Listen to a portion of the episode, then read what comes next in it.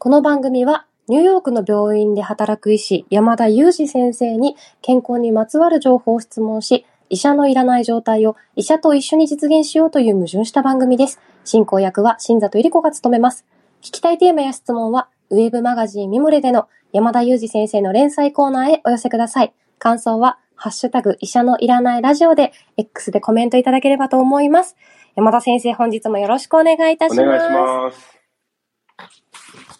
あの、先生のですね、X のポストを見ていたんですけれども、はい。あの、以前ゲストに来ていただいた高橋先生と対談された記事もシェアされてましたよね。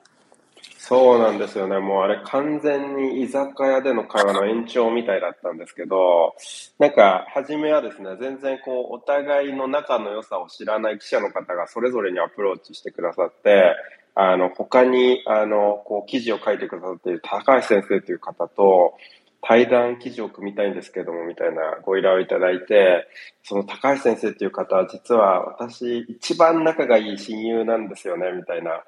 お話をしてですね、結局その親友と対談をすることになったっていう感じですよね。いや、皆さんそうなんですよ。あの、先生も、高橋先生も、こう、お互いにすごく仲がいいとか、親友っていう言葉を使ってらっしゃって、仲いいんだろうなっていうことが、あの、読んでる方にもすごく伝わるような、あの、でも内容はね、別に仲良しな、仲良しをアピールするような内容ではなかったですよね。そうですね、かなりストイックな内容でしたね。かなりストイックで、私あの、ちょっと一回読んだだけだったら咀嚼しきれないので、これ私がちゃんと理解できるのって、もう5回ぐらいかなっていうふうに予想を立ててます。で、そんな高橋先生、以前医者のいらないラジオにもゲストに来ていただいたんですよね。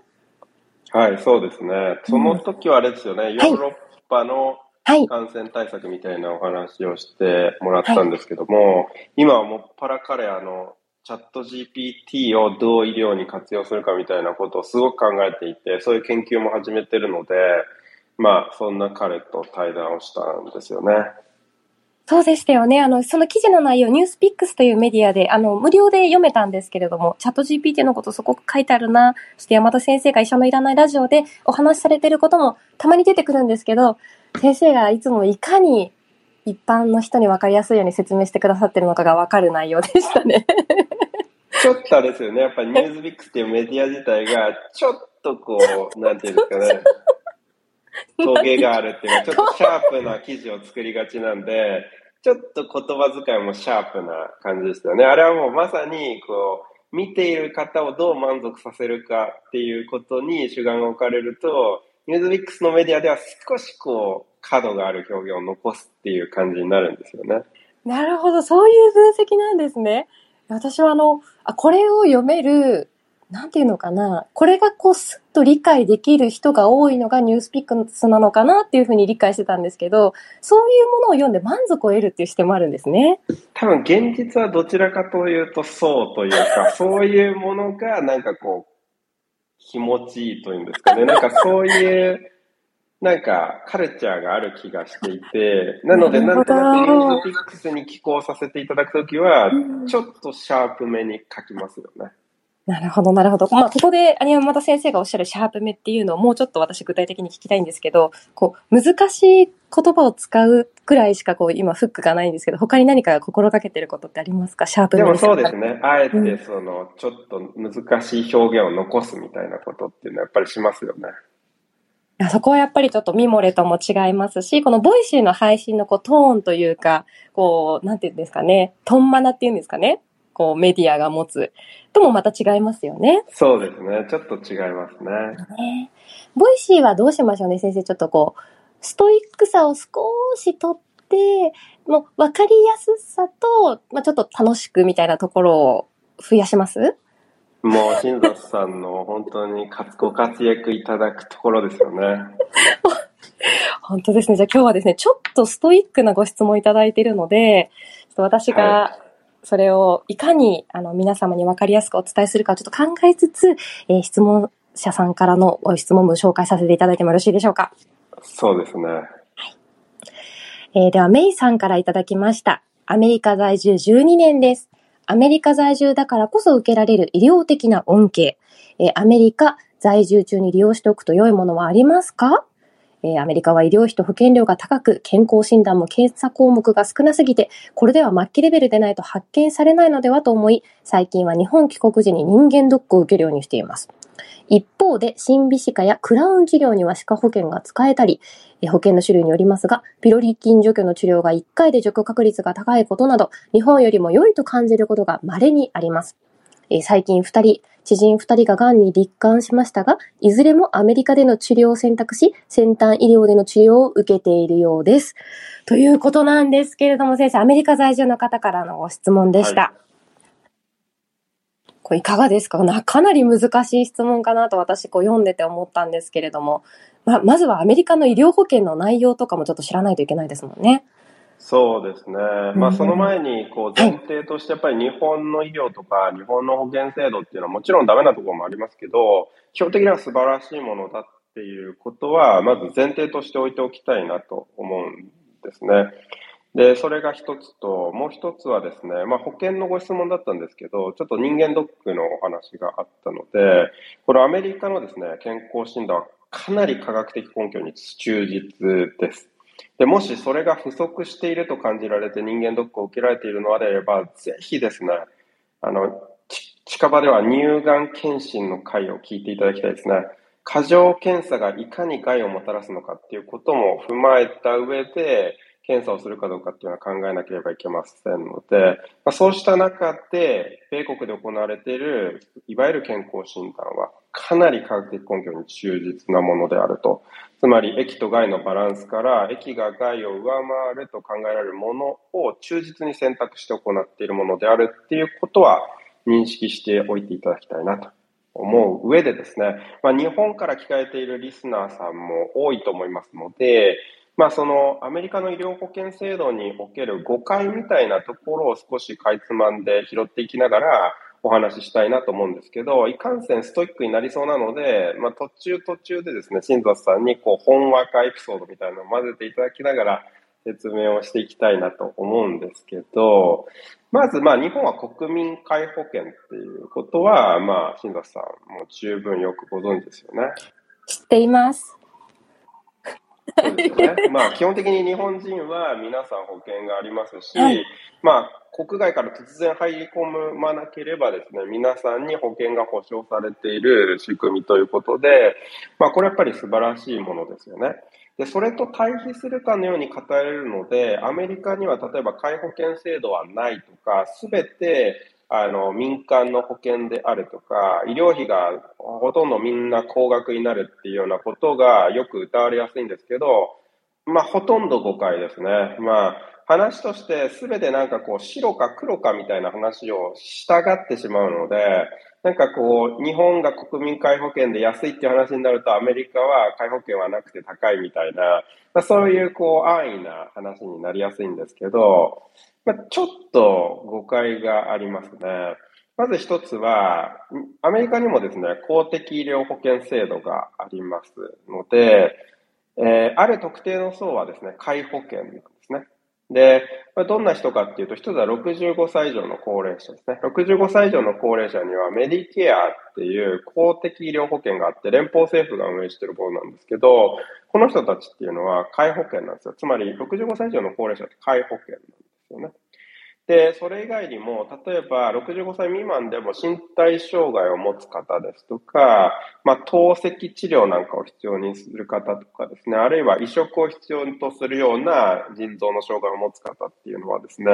あの、メディケアを使えるんですね。なので、こういう方たちも、まあ、皆保険なんですね。該当すれば皆さんが自動的に保険を持てる状況になるんですね。あとは所得が低い方にはメディケアと似た名前でメディケイドっていう仕組みがあってですね。でこれも、えっと、皆保険といいますか、まあその、えー、条件を満たされれば自動的に保険を使えるということになります。で、そういう方たち以外ですね、例えば40歳の私で特別腎臓の障害だとかそうしたものもない人っていうのは、この公的医療保険の該当者にならないので、民間医療保険になるんですね。で、現状、アメリカでは大体全全国民の92%ぐらいが保険でカバーされていますので、まあ、多くの方は実際保険カバーされてるんですよね。よく保険がカバーされてた人がいっぱいいるっていう話をされがちなんですけど、まあ、特にオバマ大統領が頑張ってですね、まあ、かなり多くの方が、そのオバマケアの施行以降にですね、こう保険に、あの、カバーされるようになりまして、まあ、特にですね、今、企業勤めの方ですね、えーと、特にルール上はですね、従業員が50人以上在籍する企業っていうのは、医療保険を提供することが義務付けられているので、そういう会社勤めの方っていうのは皆さん会社を通して保険契約するんですよね。これちょっと日本と似てる感覚がすると思うんですけど、そんなに大きく、その、日本の感覚と異ならないんですよね。なので、こう基本的に企業勤めの方っては会社を通して保険入ってるので、まあ、あの、そんなことから、大方の人はですね、やっぱり保険に入っているという状況ではあるんですよね。ありがとうございました。あのー、私も本当に誤解していたうちの一人なんですけれども、その理由は、やっぱりちょっとそういう日本が国民皆保険でアメリカは違くてアメリカの医療費は高くてっていう、ちょっと単純な、こう、イメージをこう、なんていうのかな、誘発するようなタイトルのものをよく見ているっていうのが一つと、あとは私海外ドラマをよく見ているんですけれども、えっと、医療保険に入れないから、もし今の仕事辞めちゃって、えー、医療保険が切れたら、この病気の治療どうするの？悩むみたいなエピソードが何個か見たことがあったりとかして、まあ、そういうもので、ちょっとイメージ、あの、先生が最初におっしゃっていた誤解に近いようなイメージを持ってたと思います。実態は違いますね。うんそうですね、うん、であとはですね特に大企業ですね、うん、本当にこう何千人単位のこう従業員がいる会社ですね。でこういう大企業はですね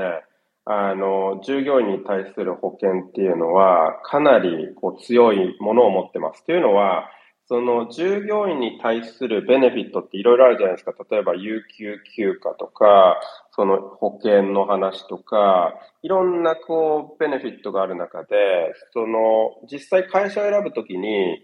人々が何を優先してるかっていうとですね、医療保険なんですね。なので会社としては医療保険をいいものを安く提供できると、いい従業員が集まるっていうインセンティブが働くので、特にやっぱり大企業なんかはですね、かなり強い保険を安価で提供するようになってるんですね。で、実際ですね、あの、従業員数がかなり大きい会社だけを取ってみると、もうですね、そもそも医療保険料ですね、保険料を企業がほぼ100%カバーしている会社っていうのがいっぱいあるんですね。そういう会社に勤めれば、保険料ほとんど支払わずにですね、いい保険に入ることができて、で、そのいい保険に入っているとですね、かなりあの自分が払わなければいけない支払い額って安くなります。それ英語ではコペイと言ってるんですけど、そのコペイがですね、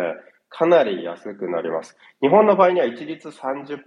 3割と、まあ、ほとんどの年齢の方で決まっているんですけれど、こちら、例えばすごくいい保険に入ると1割とか、あるいは一律一定額で何ドルとか、まあそういうような形で決まっていたり、あるいは1年に1回のかかりつけ医との受診は無料というような形で決まっていたりするので、1年に1回や2回かかりつけにかかっているだけだと、本当に薬代の1回5ドルぐらい払って終了みたいな、本当に支払いがほとんど発生しないみたいなことが起こったり、例えば私個人の事例だと、メガネにもあの保険がカバーされるので、例えば200ドルの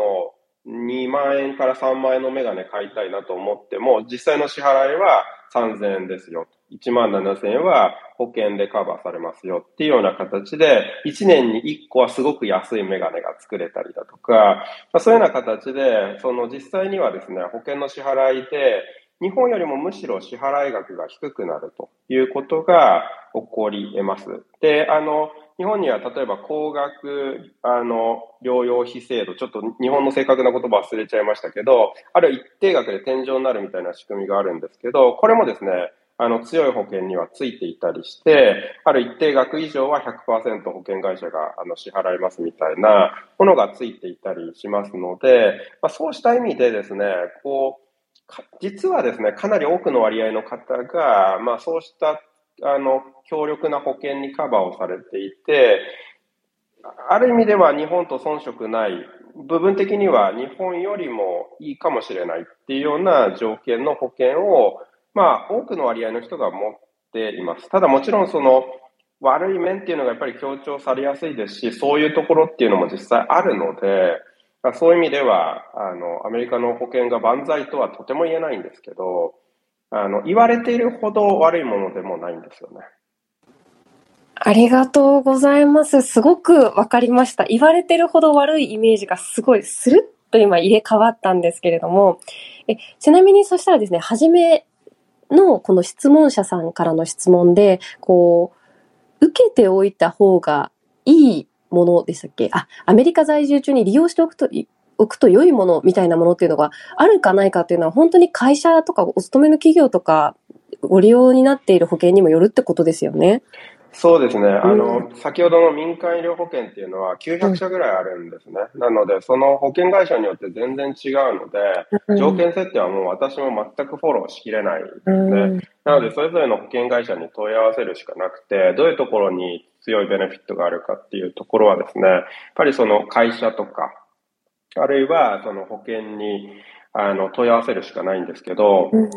日本と仕組みで大きく違って知っておいた方がいいことは、まあ、アメリカ在住十何年の方であればもちろんご存知だと思うんですけれど、ネットワークっていう、まあ、少しこうトリッキーな仕組みがありまして、何を言っているかっていうと、えその保険がカバーしているネットワーク内の医療機関とか医者にはすごく安く書かれるんだけれども、アウトオブネットワーク、ネットワークの外の医師とか医療機関にひとたびかかってしまうと、すごく医療費が高額になったり、場合によってはそういうところに受診できないっていう制限があったりするような保険がありますので、そのネットワークっていう概念がこちらアメリカでは存在するっていうことは、日本と大きく違うことなので、把握しておく必要があって、自分の保険がカバーしている医療機関はどこなんだろうっていうことは、ある程度頭に入れておいた方がいいですね。でそこはですね、やっぱり間違えるとかなり悲惨なことになるので、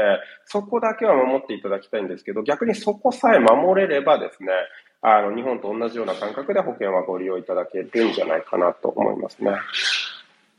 ありがとうございます。そうですね。うっかりでも旅行先とかだって何かこう、例えばあったりとかしたら、ネットワーク外ってことも十分ありえますもんね。そうなんですよね。別の州に行って、うん、あの、ネットワーク外だとかなり困ることがありますね。で、これもですね、やっぱりネットワーク外でも自己負担額増やせば保険適用できますっていうような仕組みと、もう一つはネットワーク外だともう全く保険適用できませんっていう仕組みがあるんです。で、後者の方がやっぱり、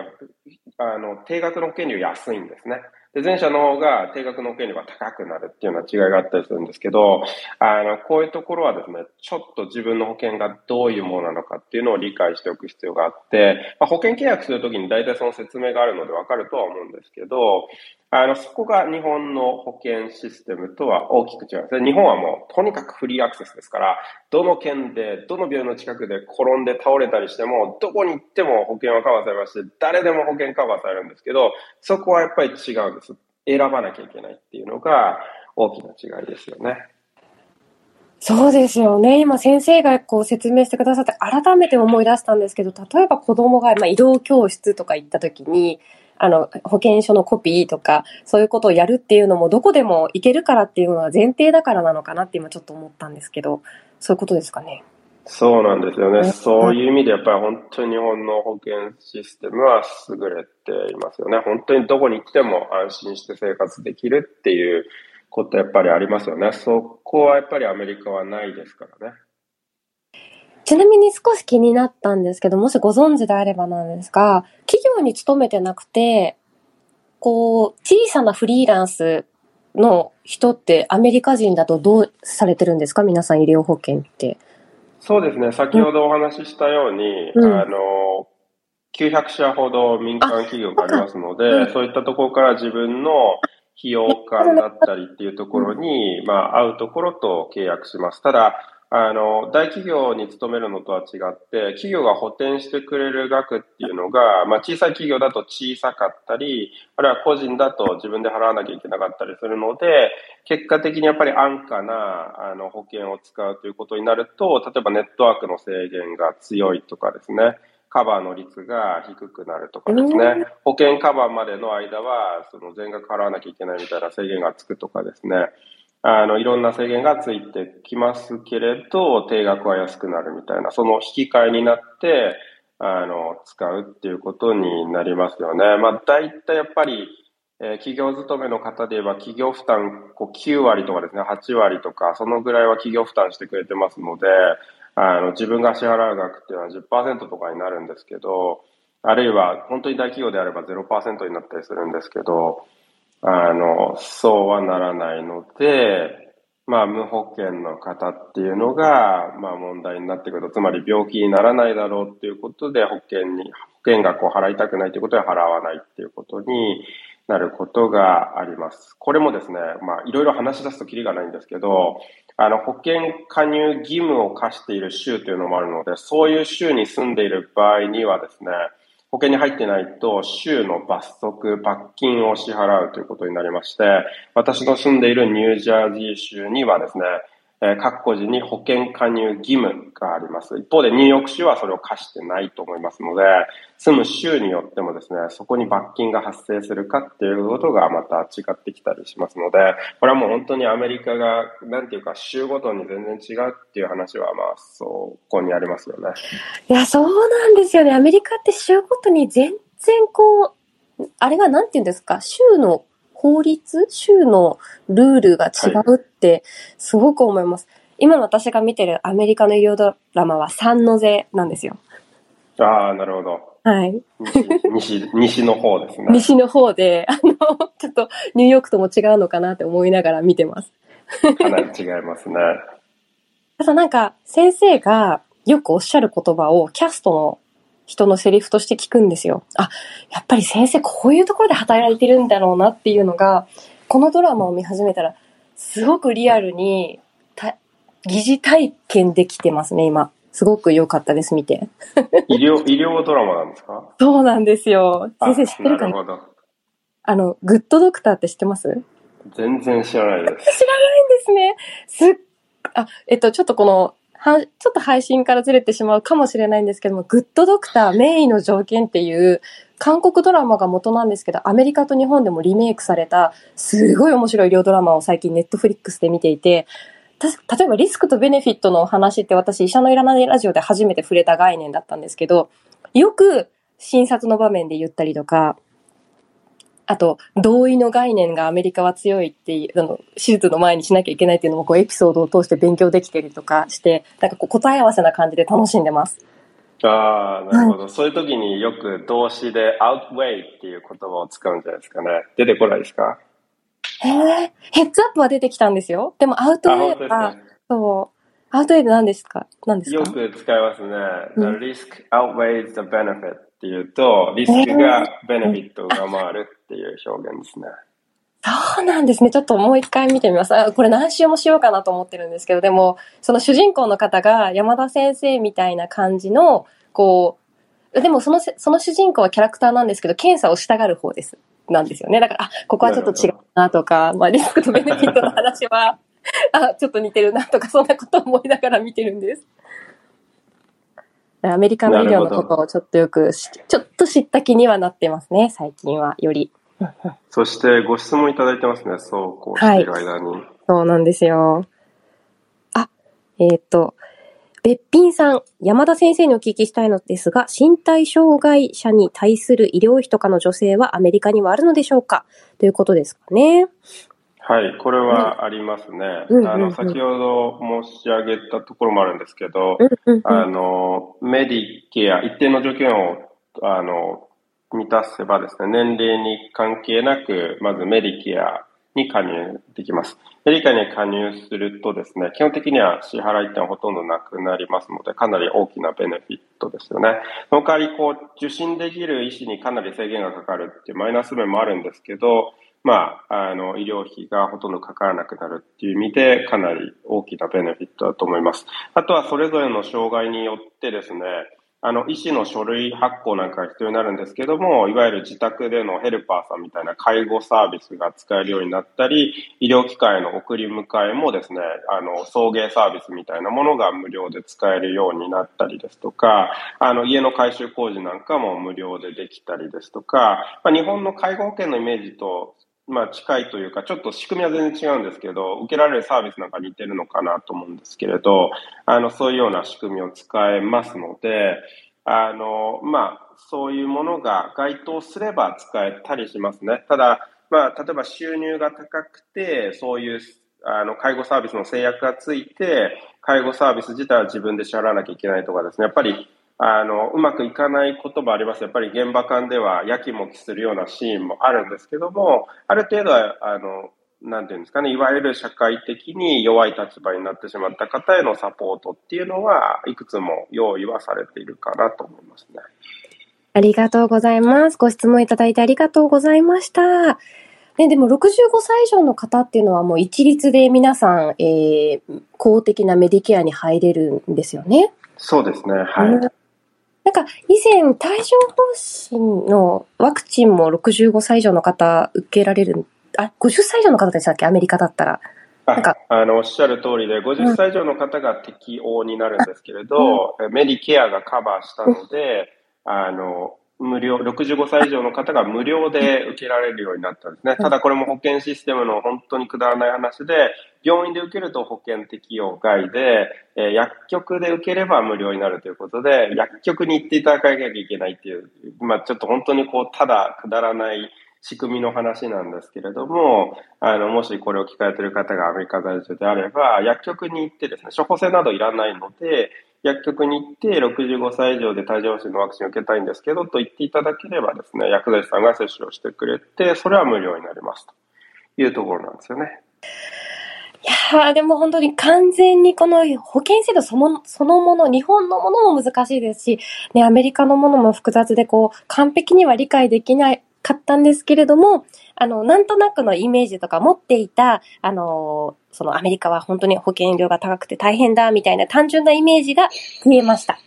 そうですね。まあ、誤解も多いところですので、うん、そういうところが少し伝わればいいかなと思いましたし、私自身も医師としてもう7年ぐらい仕事してますけど、完全にやっぱり理解できてないですし、900種ある民間保険の制度をですね、全くは把握してませんので、まあ本当に大まかな、大雑把な骨格しか私もわからないんですけども、まあ少しでも参考にしていただけていればいいかなと思います。ありがとうございました。もうコメントもたくさんね、生配信を収録しているのでいただきまして、ちなみにさっき私が山田先生にお話ししたドラマ、猫の昼寝大根屋さんも大好きだそうですよ。あ、そうなんですね。じゃあ、猫の昼寝を代行していると見せかけて、ネットフリックスをご覧になられてるわけですね。もみじさんも知ってるということで、ちょっと嬉しくなりました。あの、X でそのドラマの感想などを、えー、ポストしてみようかなと思います。ああ、もう今日忙しいですね、新藤さん。はい、積分の話もしなきゃいけないですし、ネットフリックスの話もしなきゃいけないですし。そうです、そうです、そうです。忙しいですね。X に、X へのポストを頻繁にしていってみたいなと思います。わかりました。じゃあ私もリポストさせていただきたいと思います。ありがとうございます。はい。というわけでですね、はい、今回はですね、結局何の話をしていたかというと、あれですよね、はい、アメリカの医療制度というお話で、ちょっと日本のリスナーの方には厳しい内容だったかもしれませんけれども、なんとなく参考にしていただければなと思います。それでは今日はこの辺りで終わりにしたいと思います。Thank you so much for listening. See you next time.